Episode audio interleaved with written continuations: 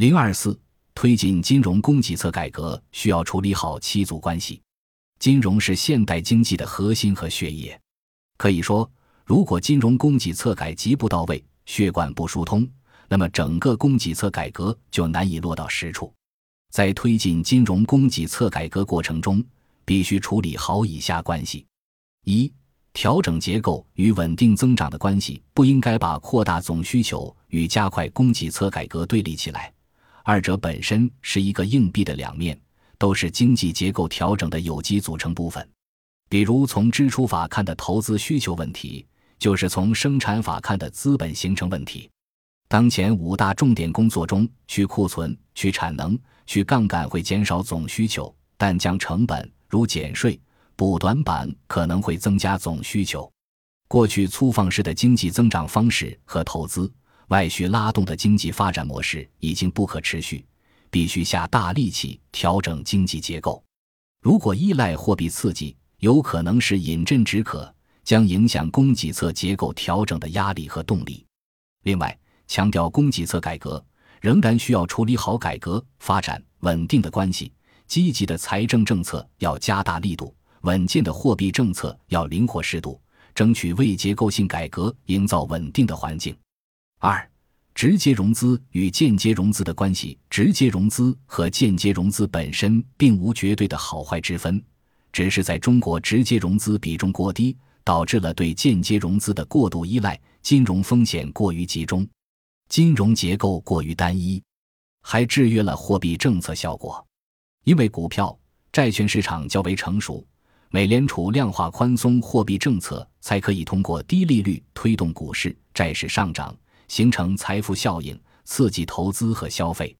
而我国资本市场不成熟，流动性过于宽松，一方面造成股市、债市暴涨暴跌，甚至危及金融稳定；另一方面，依靠银行信贷加杠杆，又造成了非金融部门财务上的不可持续。为此，尽管经历了近年来的债市风暴、股市异动，仍要保持发展资本市场的定力，提高直接融资的比重。但也要考虑路径依赖的现实，正是中国以间接融资为主的金融结构特征。现阶段还要进一步加强和改进银行服务实体经济的功能，如探索完善投贷联动、债转股、资产证券化以及银行事业部模式。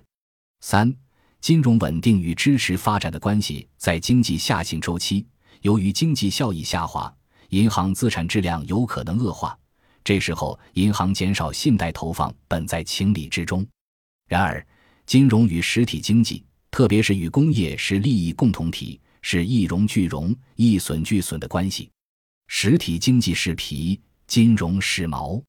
皮之不存，毛将焉附？所以在去产能、去库存、去杠杆的过程中，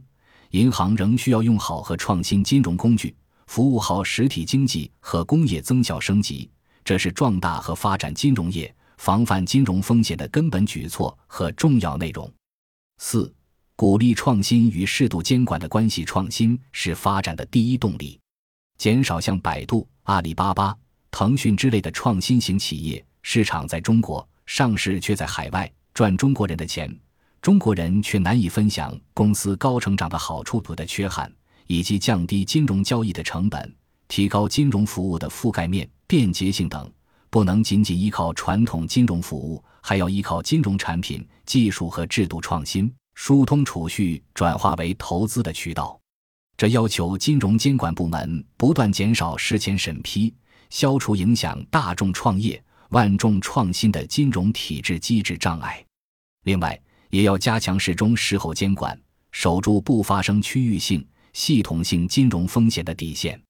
尤其是对于一些新兴的金融服务形式，如互联网加金融，监管者要透过表象看穿其金融本质，对其进行适时、适度的监管，而不能坐视金融脱媒，任其野蛮生长，以致尾大不掉，酿成新的金融风险、社会问题。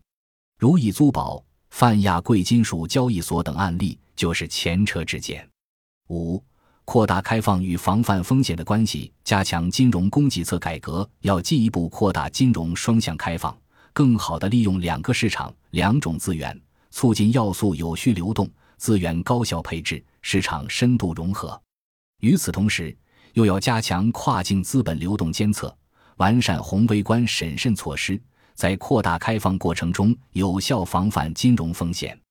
包括防范极端情况下的境外金融攻击与制裁。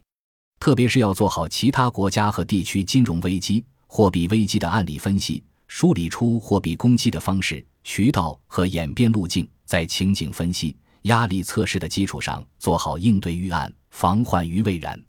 当前应对资本集中流出压力，就是我国加快建立健全跨境资本流动宏观审慎管理框架的一次练兵的好机会。